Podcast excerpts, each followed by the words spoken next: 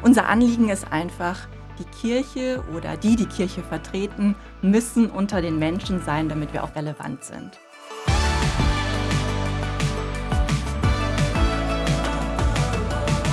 Herzlich willkommen zu Hoffnungsmensch, dem Podcast mit Menschen, die mit dem Himmel im Herzen die Welt verändern. Heute bei mir zu Gast Lee Ann Höss.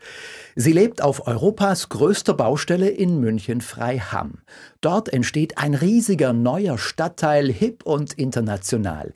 Hier lebt sie mit ihren beiden Töchtern und ihrem Mann als eine Art Start-up-Unternehmerin. Nur ihr Unternehmen ist nicht in der IT- oder Werbebranche. Sie gründet eine Kirche. Leanne, herzlich willkommen. Schön, dass du da bist. Hallo, schön und danke für die Einladung, dass ich hier sein darf. Ja, große Freude und Ehre für uns. Sag mal, ihr lebt, äh, du mit deiner Familie in Bayern. Seid ihr da richtig angekommen? Also ich denke mittlerweile schon. Wir leben jetzt zwei, seit zweieinhalb Jahren in Freiham und man, ja, man kommt an, genau. Also wir haben Dann vorher in Thailand gelebt und jetzt ähm, in Deutschland wieder. Eben in Thailand Richtig. und von dort nach Europa und noch dazu nach München. So richtig mit Dirndl, Weißbier und Schweinshaxen oder so? Oder ist das, wie ist so die Inkulturation in Bayern? Ähm, so eine kleine Anekdote vielleicht. Ich habe die ersten zwei Wochen in Freiham gewohnt und ich habe gedacht, hier spricht gar niemand mehr Deutsch. Also weg mit dem Dödel, weg mit der Bratwurst und Weißwurst und ähm, nein, Spaß beiseite. Also es ist sehr multikulti, wo wir leben. Das heißt, die sprechen alle anders, die, die ähm, alle möglichen es gibt, Sprachen. Es gibt Mischehen, es gibt Menschen mit Migrationshintergrund, es gibt Menschen, die Englisch sprechen oder die dann sagen, oh, ich bin noch gerade dabei, A1, B1 und solche Deutschkurse zu absolvieren. Ähm, es ist international, aber auch ganz viele Deutsche oder Menschen, die da aufgewachsen sind. Es entsteht ja in Freiham, das müssen wir uns kurz klar machen, ein neuer Stadtteil, der ist aber riesig. 25.000 Menschen Richtig. sollen dort leben. Wie genau. sieht es genau. aus dort? Also da gibt es so viele Hochhäuser, das sind zum Teil Genossenschaftsbauten, ähm, Hochhäuser, die gebaut werden von der Stadt und verschiedenen Baufirmenträgern. Genau, also es wird ein ganz interessanter Stadtteil wo Menschen aus den verschiedensten Lebenslagen sich einfach da ganz neu ansiedeln. Genau, auch zum Teil Menschen mit Migrationshintergrund, Geflüchtete. Ja, das ist ganz spannend. Das Interessante ist ja, äh, das ist 25.000 äh, Menschen, das ist mehr als eine Kleinstadt, das ist schon eine Mittelstadt, das ja. ist so groß wie etwa Lindau am Bodensee oder wie Schleswig oder wie Bad Honnef. Ja. Also Mittelstädte. Äh, und alle, die da hinkommen, sind neu. Niemand ist einheimisch und schon Richtig, immer da. Ne? Genau, genau. Also ich meine, man kann zwar fünf Minuten in andere Stadtteile rüberlaufen, aber Freiham wird so ein ganz neuer Ort sein, der sich erstmal entwickeln muss und die Menschen, die da hinkommen, gestalten Freiham und wir dürfen dabei sein. Also alle fangen an, diesen Stadtteil zu prägen. Du sprichst Richtig. fließend Englisch, und Thailändisch. Ja, Wie kommt es so dazu? Ja, genau. Also ich komme selber aus einer interkulturellen Familie. Meine Mutter ist Thai-Chinesin, mein Papa ist Deutscher. Und so bin ich eigentlich immer mit mehreren Kulturen und Sprachen aufgewachsen, habe auch in verschiedenen Ländern gewohnt und sehe mich manchmal als vielleicht so interkultureller Vogel. Als Kind schon, ne? Du ja. bist in Kassel geboren. Genau, richtig. Hast dann aber sehr schnell, mit wie vielen Jahren schon in Asien gelebt? Also wir sind dann, als ich eins war, zurück nach Singapur, wo mein Vater gearbeitet hat, haben da mehrere Jahre gelebt und dann nochmal zwei Jahre in Thailand. Und dann zur Grundschulzeit sind wir wieder zurück nach Deutschland gekommen. Okay, wenn man dich so fragt, wer bist du oder was bist du, was ja. sagst du dann? Ich sage immer, mein Pass sagt, dass ich Deutsche bin aber selber in meinem Herzen bin ich, glaube ich, ein Weltenbürger. Ich leg mich gar nicht so gerne fest. Wer bist du jetzt? Wahrscheinlich werden manche sagen, oh, du bist für mich total deutsch, wenn ich mit Deutschen unterwegs bin. Und manchmal höre ich auch von Thais, dass sie sagen, du bist sehr Thai. Mehr noch als vielleicht so mancher, der schon in Deutschland sein zu, also Deutschland sein Zuhause nennt. Also genau, also ich lege mich manchmal nicht so gerne fest. Manchmal switche ich auch gerne von Englisch auf Deutsch, von Deutsch auf Thai. Also ich fühle mich dann ganz wohl, wenn ich mich nicht auf eine Sache festlegen muss. Okay, heute bleiben wir mal bei Deutsch ja. hier. Ähm, ja. Jetzt lebst du so als Weltbürgerin in München Freiham und ihr baut da eine Kirche, aber ohne Gebäude. Wie muss man sich das vorstellen? Ja, und vielleicht würde ich auch gar nicht sagen nur eine Kirche, sondern wir denken in kleinen Gruppen. Wir sagen einfach, ähm, wenn wir rausgehen zu den Menschen, wir erwarten nicht, dass die Menschen zu uns, der Kirche kommen oder einer kirchlichen Veranstaltung, obwohl wir das auch haben. Wir haben einen sogenannten Wohnzimmergottesdienst, wo Menschen kommen können, wenn sie Interesse haben und sagen, das will ich mir mal anschauen, was ist das? Weil in so ein großes sakrales Gebäude, das taugt mir vielleicht nicht, vielleicht bin ich auch irgendwie ausgetreten oder äh, ich weiß nicht, ne, habe nicht so gute Erfahrungen mit Kirche gemacht, dass wir dann sagen, hey, in einem familiären Umfeld, in einem Wohnzimmer kannst du auch eine Form von Gottesdienst erleben, Gemeinschaft erleben, gemeinsames Essen. Und nebenbei, habe ich ja schon gesagt, denken wir in kleinen Gruppen. Okay. Also das kann sein, dass Gottesdienst im Sandkasten stattfindet. Das kann sein, dass Gottesdienst als Rallye in der Tüte ein Überraschungspaket zu dir nach Hause kommt. Das kann sein, dass wir ein YouTube-Video veröffentlichen. Das kann sein, dass wir Bibel und Bier im Biergarten anbieten. Das kann sein, dass es einen Bibelgesprächskreis gibt der in den Räumen der evangelischen Kirche zum Beispiel stattfindet oder auch im Freien oder bei jemandem zu Hause, der einfach sagt, ich öffne mein Haus, komm doch rüber. Darüber müssen wir gleich noch reden. Das klingt total spannend. Wir halten erstmal fest, ja. in diesem ganzen Stadtteil München-Freiham, wo 25.000 Menschen leben werden, gibt es kein einziges Kirchengebäude. Da wären sonst klassischerweise fünf bis zehn Kirchengemeinden und auch ja. Kirchengebäude, Kirchtürme zu Richtig, sehen. Genau. Dort kein einziger, ja. sondern ihr als Start-up-Kirchenunternehmen wirkt da so hinein. Und wie das aussieht, darüber reden wir gleich. Jetzt ähm, wollen wir dich noch ein bisschen näher kennenlernen. Eine kleine Entweder-Oder-Fragerunde. Okay. Ich nenne dir zwei Alternativen und du entscheidest dich für eine oder nennst eine dritte oder kommentierst es kurz. Ja. Äh, wir fangen mal an mit ähm, dem Klassiker Berge oder Meer? Beides. Erster FC Köln oder FC Bayern München? Ich bin kein Fußballfan. Alles klar. Dirndl oder Jeans? Ich habe nur Jeans. Mit dem Dirndl hatten wir vorher schon, ja, genau. Knödel oder Reis? Oh, beides. Also ich habe ja eine deutsche Oma gehabt und die hat super Knödel gekocht. Und ich mag aber auch thailändischen Jasminreis, also beides der ist schon auch wunderbar, irgendwie der, der asiatische Reis. Ja, der schmeckt gut. Asien oder Australien? Ich habe in beiden, auf beiden Kontinenten schon gelebt. Ja, ich liebe, ich liebe Völker, ich liebe Kulturen, ich liebe es, neue Eindrücke zu machen. Also beides ist mir sehr lieb.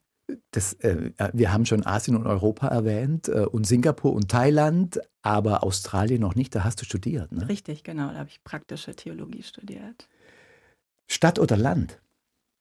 Ich bin jetzt in Freiham. Das ist München neuestes, größtes Neubaugebiet, also der westlichste Stadtteil. Also erstmal Stadt. Ja, und schon eher in Städten, ne? Du warst schon eher in Städten zu Hause in deinem Leben bisher. Also meine Eltern leben in Nordhessen auf einem kleinen Dorf. Also mir ist auch das Dorfleben total vertraut. Daher, ich bin ein Chamäleon, ne? Weltenbummler, ich kann mich anpassen. Ja, okay, ich sehe schon. Das wird bei allem so sein. Erzieherin oder Pastorin? Beides. Ähm, ich habe also als ersten Berufsweg habe ich Erzieherin gelernt und dann eben bin ich jetzt Pastorin. Ähm, beides, weil mir beides einfach total geholfen hat, auf Menschen zuzugehen, zuzuhören, auf die Bedürfnisse der Menschen zu achten und nicht nur vielleicht überstülpend oder mit meiner eigenen Meinung rüberzukommen. Karriere oder Küche? Äh, puh. Ähm, ich koche gerne und Karriere, was bedeutet das, ne? wenn man Hoffnungsmensch ist? Also hoffentlich, um Hoffnung zu bringen. Ja. Es, es sind auch blöde Alternativen, aber das gehört dann mit dazu. Kirche oder Welt? Hoffentlich ein Zuhause mit der Kirche, in der Kirche und Teil davon sein. Heimat oder mal hier, mal dort? Ich drücke das jetzt mal fromm aus. Ähm, ich glaube, in Gott habe ich meine Heimat gefunden, in meinem christlichen Glauben. Und dann ist der Ort egal weil ich kann Gott überall hin mitnehmen und ja.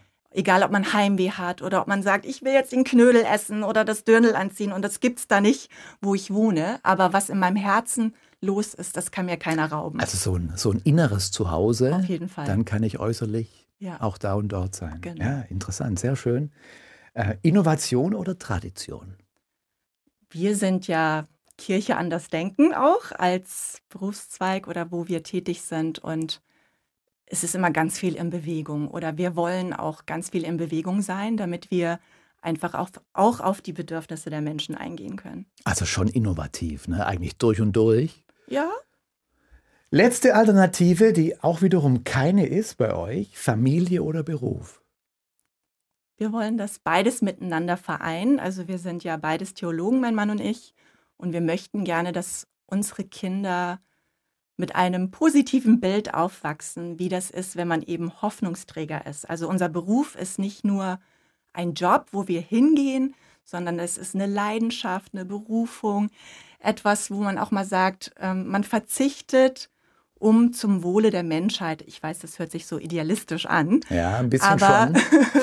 wir, wir, wir lieben das, was wir tun dürfen und möchten das gerne miteinander vereinen. Also Familie und Beruf lässt sich bei vielen ja nicht trennen. Ja. Aber es gibt niemanden, den ich kenne, ähm, Ja. der oder die im eigenen Wohnzimmer Gottesdienste feiern würde. Das ist ja schon das Private, im Grunde das Persönlichste, öffnet ihr für Menschen aus der Stadt, die ihr gar nicht kennt.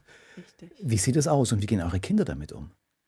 Ähm, also immer das Gespräch suchen, denke ich, ne, mit den eigenen Kindern, dass man einfach sagt, wir wollen ein Haus sein, was Willkommenskultur schafft und auch Begegnung schafft mit den Menschen. Wir sind ja selber vor zweieinhalb Jahren wieder zurück nach Deutschland gekommen und ich glaube, man weiß dann, wie das ist, in der Fremde zu sein. Oder du hast ja auch schon beschrieben, Freiham ist so ein ganz neuer Stadtteil. Da werden Leute hinziehen oder auch in unserer Nachbarschaft sind Leute neu dahin gezogen. Die haben da ja nicht immer gewohnt.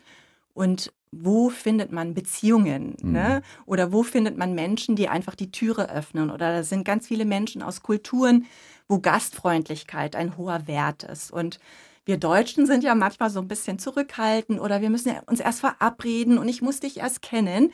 Und so haben wir einfach gesagt, wir wollen ein Gut, ein christliches Gut, die Gastfreundschaft auch ähm, praktisch, also da praktisch werden und es praktizieren und eben unser Haus aufmachen. Sind Leute nicht auch überrascht oder ein bisschen irritiert, wenn, die, wenn, wenn, wenn ich jetzt da so eingeladen werde von euch, ich sehe irgendeinen Flyer oder werde angesprochen, Ja. kommst du mal zu uns im Wohnzimmer, wir feiern da Gottesdienst, wo du denkst, okay, im Wohnzimmer.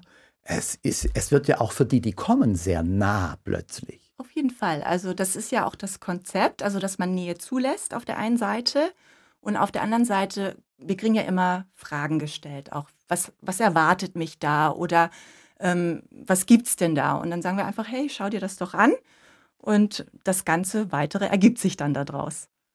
Wie alt sind eure Kinder? Unsere Kinder sind sieben und vier.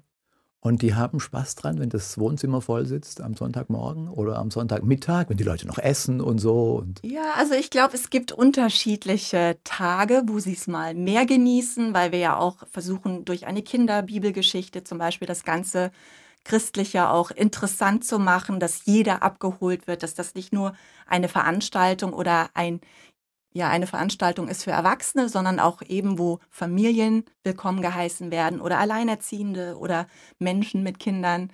Also es kann natürlich auch eine Oma mit Enkel vorbeikommen, das ist ganz egal. Und dann gibt es auch Tage, die kennen das ja nicht anders und die wachsen da eigentlich mit hinein. Dass die einfach sehen, ah, so wird das bei uns gehandhabt und das ist auch eine Form von Gottesdienst, anstatt jetzt in ein klassisches Kirchengebäude oder Gemeindegebäude zu gehen. In der klassischen Kirche sitzen eher tendenziell eher ältere Leute. Man hat es so vor Augen le viele leere Reihen und Ja. ein paar alte Damen, die da sitzen. Ist ein bisschen Klischee, aber und ist nicht überall so, ganz bestimmt. Aber gibt es eben auch. Ähm, welche Leute erreicht ihr? Wie alt sind die? Was sind das für Typen? Also im Moment können wir eigentlich sagen, dass es so familienähnliche Verhältnisse hat, von der Studentin über Familien oder Paare mit Kindern, über Witwen oder Omas. Also wir haben da eigentlich so eine schöne Bandbreite an Menschen, wo wir jetzt nicht sagen können, man erreicht nur einen Menschentyp, der sich dafür interessiert, sondern es hat wirklich familienähnliche Strukturen, wo man die Generation zusammenrufen kann und die, die Lust haben, kommen einfach. Und dieser Wohnzimmergottesdienst ist ja jetzt nur eines. So groß kann euer Wohnzimmer gar nicht sein. Ne? Das hat ja Nee. automatisch Grenzen. Genau. Aber ihr macht alles Mögliche. Auf der Straße, äh, auf Richtig, Spielplätzen. genau, Ähm, ja. Rallye in der Tüte hast du schon Ja, erwähnt. richtig. Gottesdienst im Sandkasten und so. Wie sieht das so Genau. aus? Wie sieht da so eine normale Woche aus? Ja, also ähm, wir teilen uns natürlich die Woche auch ein und haben dann verschiedene Projekte. Wir haben auch noch ein Kirchenrad, was wir gewonnen haben. Ein der- Fahrrad oder Genau, das ist ein Lastenfahrrad, genau, Ja. wo, wir, wo wir dann es mit ähm, Getränken bestücken oder kleinen Giveaways. Und äh, wir machen dann auch eine kleine Umfrage, zum Beispiel, was wünschst du dir von Kirche? Weil wenn wir was gelernt haben aus unserer Zeit im Ausland, dann ist das, hört den Menschen zu. Also ich glaube, unser erstes Jahr in Freiham haben wir auch damit verbracht, einfach zu den Menschen hinauszugehen, durch irgendeine Aktion oder Picknick auf der Wiese und ähm, haben einfach geguckt, was sagen die Menschen, was erzählen die Menschen, wenn wir irgendwelche Aktionen anbieten und was verbinden sie auch mit Kirche. Genau. Das ist so ganz anders, als Kirche sonst ist. Nicht, wo du hingehst, sondern das ist eine Kirche, eigentlich sind es Leute, ihr, ja. die zu uns kommen sozusagen. Wenn ja. ich da wohne, kommen die zu mir, oder? Ich begegne euch irgendwo. Genau. Also, Im Stadtteil. Richtig. Also es ist ganz oft so, wenn wir auch Gäste haben, dass die sagen, kennt ihr hier jeden im Parkbereich? Also ihr grüßt den und den und egal ob Mann, Frau, Kind. Also ihr seid ja bekannt. Also unser Anliegen ist einfach, die Kirche oder die, die Kirche vertreten, müssen unter den Menschen sein, damit wir auch relevant sind. Jetzt, wenn ihr so jetzt lebt, und das geht ja nur authentisch, das kannst du ja nur, das ist ja kein Job, das kannst du ja nur machen, wenn du es voll lebst. Ja. Ähm, welche Vision von Kirche verbindest du damit? Wie soll Kirche aussehen? Ich glaube, so in der Reflexion, wenn ich das Jahr reflektiere, wo wir eben die Menschen gefragt haben, was wünschst du dir selber von Kirche? Haben wir ganz viel gehört, warum sind da so viele Streitereien? Warum seid ihr nicht mal eins? Oder ähm, warum ist Kirche so oder ablehnend? Dass, dass mein Mann und ich einfach gesagt haben, wir wollen Hoffnungsträger sein, also daher passt das ja total. Und wir wollen auch irgendwie den Menschen wieder Hoffnung machen, dass wenn sie eine Begegnung haben mit einem Christen, sagen können, der hat mir zugehört, der war nicht abwertend oder ähm, ihr hattet ein offenes Ohr oder wir haben uns einfach mal auf eine Parkbank gesetzt und du hast mir nicht gesagt, wie ich zu sein habe oder ob ich im klassischen Sinne ein Sünder bin, sage ich jetzt mal, ne? so ausgedrückt, das kennt man ja. Und ähm, das, hat, das hat uns einfach irritiert. Also wie viele Menschen wussten Negatives über die Kirche oder Christen zu erzählen, aber kaum einer hat uns erzählt, du, ich habe da einen richtig tollen Freund, der ist fromm oder gläubig und ähm, also das ist einer, der hört mir zu, ne? Oder der ist immer da oder auf den kann ich mich verlassen. Und ich glaube, das war so eins der Gründe, wo wir gesagt haben, okay, das, das müssen wir irgendwie ändern. Wir müssen positiv wieder in den Köpfen der Menschen sein, wenn sie mit Kirche, mit uns, Projekt K in Verbindung kommen. Die Menschen treten überall aus der Kirche aus, in großen Zahlen. Mhm. Das äh, lesen wir jedes Jahr und kriegen das mit. Merkt ihr, dass es bei euch anders ist? Kommen Menschen dazu? Wird Kirche relevant für die Leute? Ich glaube, viele finden das erstmal, also finden uns erstmal misstrauisch oder manche sagen dann auch, wie, du betest wirklich oder du bist doch ein reflektierter Mensch und du liest die Bibel und äh, ihr seid Pastoren, ihr habt eine theologische Ausbildung gemacht, wirklich im 21. Jahrhundert so in der Art. Und dann sagen wir auch, ja, das taugt uns total. Also wir sind ja selber nicht christlich sozialisiert gewesen oder dass wir gesagt hätten, wir kamen aus einem Elternhaus, wo Kirche, Bibel und Gott und Gebet irgendwie wichtig mhm. gewesen wäre. Und daher, also. Okay. Ähm, ihr seid evangelisch, muss man noch mal ja, dazu sagen. Richtig? Habt ihr manchmal so einen Sektenverdacht, dass das. Ach ja, das kriegen wir ständig zu hören. Also da gibt es ganz viele, die dann sagen: Ach, ich dachte, ihr gehört einer Sekte an. Oder äh, wir arbeiten ja auch sehr viel ökumenisch, wo wir einfach gemerkt haben, das ist so ein Bindungsglied dann auch, wo Menschen dann erstmal einatmen und sagen: Ah, dann weiß ich ja, wo ich euch einordnen kann. Und ähm, ihr seid keine ja, komischen Typen, die uns da irgendwie was überstülpen wollen. Und ähm, ja, das tut auch nochmal gut, Menschen einfach zu sagen, hey, guck mal, wir arbeiten hier zusammen mit katholischer, evangelischer Kirche und denen, die Lust haben, mit uns zusammenzuarbeiten. Glaube hat immer was mit Hoffnung zu tun. Und ähm, Hoffnung ist so, ja ein ganz starker Begriff, für manche aber auch irgendwie ein schwaches Wort. Es gibt hier ähm, ein Glas, das steht ja. vor dir, das kannst du mal zu dir herziehen, bitte. Und darin sind Lose, wir nennen das Hoffnungslose, aber es geht da um die Hoffnung. Äh, ein Stück weit gegen die Hoffnungslosigkeit. Zieh doch mal bitte ein Los heraus. Zieh es einfach raus und lies mal vor, was da steht und dann kommentier das einfach. Es sind ganz unterschiedliche Zitate darin. Okay, wer Ostern kennt, kann nicht verzweifeln von Pater Franz Richard. Ähm, ich glaube, das ist mittlerweile so ein abstrakter Begriff geworden. Da denken die meisten Leute, wenn ich das jetzt zum Beispiel in Freiham vorlesen würde, dann würden einige sagen, ja, da kommt der Osterhase, da gibt es Geschenke und vielleicht, weil München noch mal etwas katholischer ist, laufe ich vielleicht irgendwem über den Weg, der auch sagt, ach, da ist ja Jesus auferstanden. Muss man aber nicht, kann man nicht voraussetzen. Nein, ne? das kann man mittlerweile nicht mehr voraussetzen, genau. Aber für jemanden, der fromm ist, der weiß damit viel anzufangen, genau, gläubig ist, der weiß damit viel anzufangen, dass ne, durch den Tod Jesu eigentlich der Tod überwunden worden ist und er ist lebendig geworden. Ja. Das ist ja so ein, ein Herzstück christlicher Hoffnung zumindest. Ne? Der Tod äh, wird überwunden. Wie feiert ihr eigentlich Ostern und wie feiert ihr Weihnachten, wenn es kein Kirchengebäude gibt? Manchmal kommen wir einfach ähm, und haben dann selber irgendein Programm. Das kann vielleicht ein Osterbrunch sein oder dass wir uns irgendwem anschließen und sagen, kommt, lasst uns doch mal so einen Osterweg machen. Also wir versuchen verschiedene kreative Elemente einzubauen, um wieder etwas, was Menschen vielleicht mit Glauben verbinden, den Menschen auch wieder näher zu bringen. Also wie gesagt, immer davon ausgehen, das wissen die Leute gar nicht mehr und so bieten wir entweder zum Beispiel Rallye in der Tüte, Themen nahe zu Ostern an oder wir machen irgendein Angebot, wo es speziell um Ostern geht, damit die Menschen einfach wieder wissen, naja, es geht halt doch nicht nur um das Osterkörbchen und den Osterhasi. Und jetzt gerade mal an Weihnachten. Ich meine, an Weihnachten, da gehen ja immer noch ähm, viele Menschen in die Kirche, mhm. weil das irgendwie so ein bisschen dazugehört, auch wenn man nicht sonst so sehr viel mit Kirche zu tun ja. hat. Da gibt es einen Christbaum, da leuchten die Kerzen.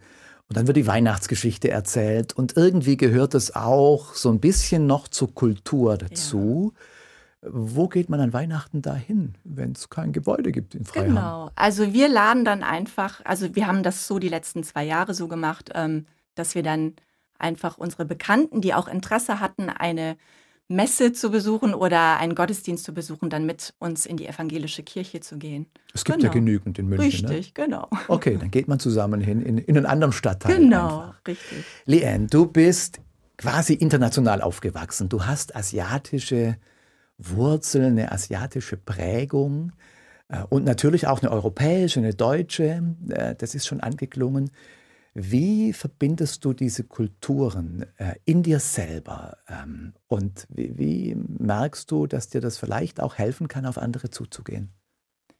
Ich glaube, man lernt mit der Zeit, wenn man so interkulturell erzogen worden ist, das Beste aus beiden Welten mitzunehmen und zu reflektieren. Zum Beispiel im Asiatischen gefällt mir ganz gut der Respekt den man älteren Menschen entgegenbringt. Und dann sagen ja manche in Deutschland zum Beispiel, oh, das hat so abgenommen. Und dann weiß ich, okay, dann betone ich das vielleicht auch mehr in der Erziehung meiner Kinder oder wenn ich Senioren begegne in Freiham, dass ich einfach auch ein offenes Ohr habe und dass ich eben nicht sage, ach, ich bin ja hier erst das und das Alter und was habe ich denn mit den Senioren zu tun, sondern man kommt ins Gespräch oder man hilft jemandem mal, weil er da gerade eine Hilfe benötigt oder so. Einfach da sein, zuhören und ähm, ja, mhm. genau.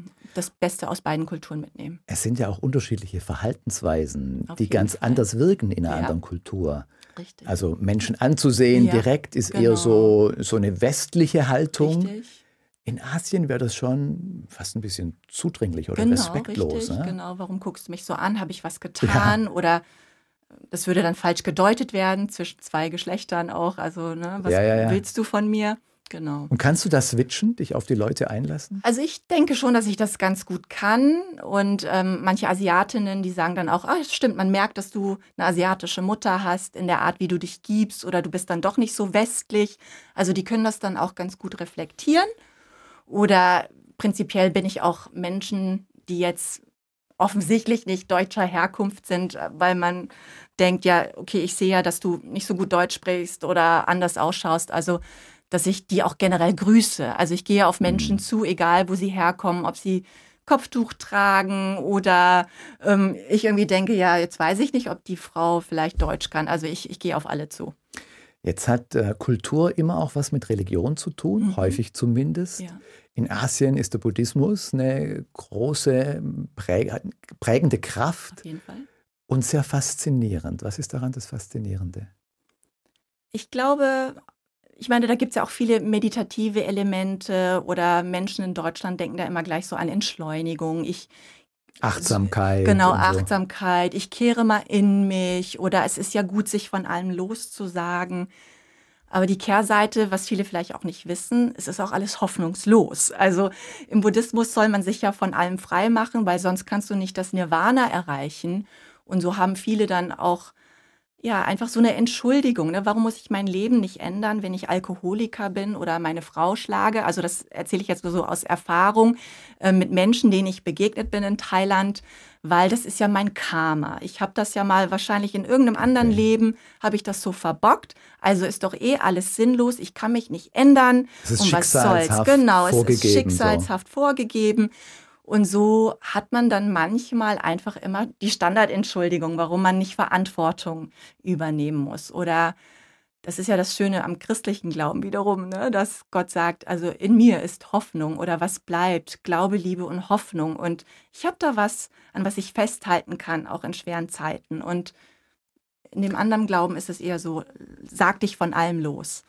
Ist das auch mit ein Grund, warum du willst, dass Menschen an einen persönlichen Gott zu glauben lernen, so wie im, im christlichen Glauben ein Gott der Vater ist, Auf jeden an den man Fall. sich wenden kann? Genau, und ich habe ja schon erzählt, ich bin ja selber nicht christlich sozialisiert gewesen und ich bin eigentlich auch zum christlichen Glauben durch äh, Freundinnen in meiner Schulklasse und einen Kinderclub, der bei uns in der Wohnsiedlung gemacht worden ist. Also da konnten Kinder eben hinkommen und das hat, hat eine christliche Familie, hat den ausgerichtet und so habe ich dann auch irgendwie verstanden, ach so, das ist also der Sinn von Ostern, ach so, man liest in der Bibel, ach so, man kann auch zum Essen beten. Also das waren ja alles Dinge, die mir nicht geläufig waren. Ich habe vielleicht gewusst, ja, Babys mhm. werden getauft, da gibt es eine Kirche, so sieht ein Pfarrer aus. Aber dass man in der Bibel liest, dass man beten kann, dass da etwas Hoffnungsvolles ist oder Gott, der sich für mich interessiert. Das waren ja alles wie böhmische Dörfer für mich. Also eine neue Entdeckung, auf die du andere Menschen mitnehmen willst. Auf jeden wie Fall. in so einem Experimentierfeld jetzt, so eine Art Zukunftslabor Kirche in, in München-Freiham. Auf jeden Fall. Diese unterschiedlichen Kulturen und die unterschiedlichen Religionen auch, die da sind, die trennen ja auch. Uns Menschen trennt ganz viel. Wie gelingt Zusammenleben trotzdem? Ich glaube, Kommunikation schafft Motivation, heißt es ja immer. Und bevor wir uns vielleicht von Ängsten treiben lassen, wir Menschen sind ja auch oft ängstlich, was ich nicht kenne, dem begegne ich nicht so gerne oder da habe ich eher Angst vor oder ich baue Mauern. und ich glaube, das heißt es vielleicht zu überwinden und zu sagen, komm, dann lass uns doch, lass uns aufeinander zugehen. Lass uns doch mal hören, was die anderen sagen oder die Menschen, die mir fremd sind oder die anders ausschauen als ich oder sich vielleicht anders verhalten. Und ich glaube, wenn man nicht auf andere zugeht, um vielleicht manche Vorurteile abzubauen oder vielleicht werden die auch manchmal bestätigt, mhm. dann bleiben die ja irgendwelche Fantasien in meinem Kopf und ich habe es aber nicht klären können. Ne? Wie ist das denn jetzt? Muss ich jetzt Angst haben vor jemandem, der aus der Fremde jetzt nach Freiham gezogen ist oder weil er vielleicht anders ausschaut wie ich, äh, muss ich da Ängste haben. Genau. Es hat dann auch Unsicherheiten abgebaut ne? und dann können Ängste gar nicht so aufkommen. Richtig. Kommunikativ, das, das spürt man und sieht man dir an, das bist du durch und durch. Okay. Mensch, unser Gespräch neigt sich schon dem Ende entgegen. Ich habe noch drei Satzanfänge für dich. Gut. Und äh, würde dich bitten, die zu vollenden. Okay. Erster Satz, wenn ich mir meinen Stadtteil in zehn Jahren vorstelle, dann wünsche ich mir ganz viele Gruppen von Kirche in den unterschiedlichsten Häusern oder draußen auf dem Parkgelände. Mein Traum von Kirche ist, dass Menschen sehen, dass Gott echt ist und sich für sie interessiert. Meine Hoffnung für unser Land ist, beten und Licht sein und Hoffnungsmensch für andere. Leanne, vielen Dank, dass du hier bist und äh, erzählt hast als ein Hoffnungsmensch. Ich wünsche dir und deiner Familie alles Gute, Gottes Segen für Vielen diese Dank. Arbeit. Dankeschön. Kirche Projekt K in München-Freiham. Alles Gute. Dankeschön. Und euch wünsche ich das auch, dass ihr zumindest immer ein Stück Himmel im Herzen habt. Wenn ihr mögt, dann klickt doch mal rein auf hoffnungsmensch.de, da findet ihr mehr Infos und Inspiration rund um Hoffnungsmenschen. Ich wünsche euch in diesem Sinne viel Freude beim Weltverändern.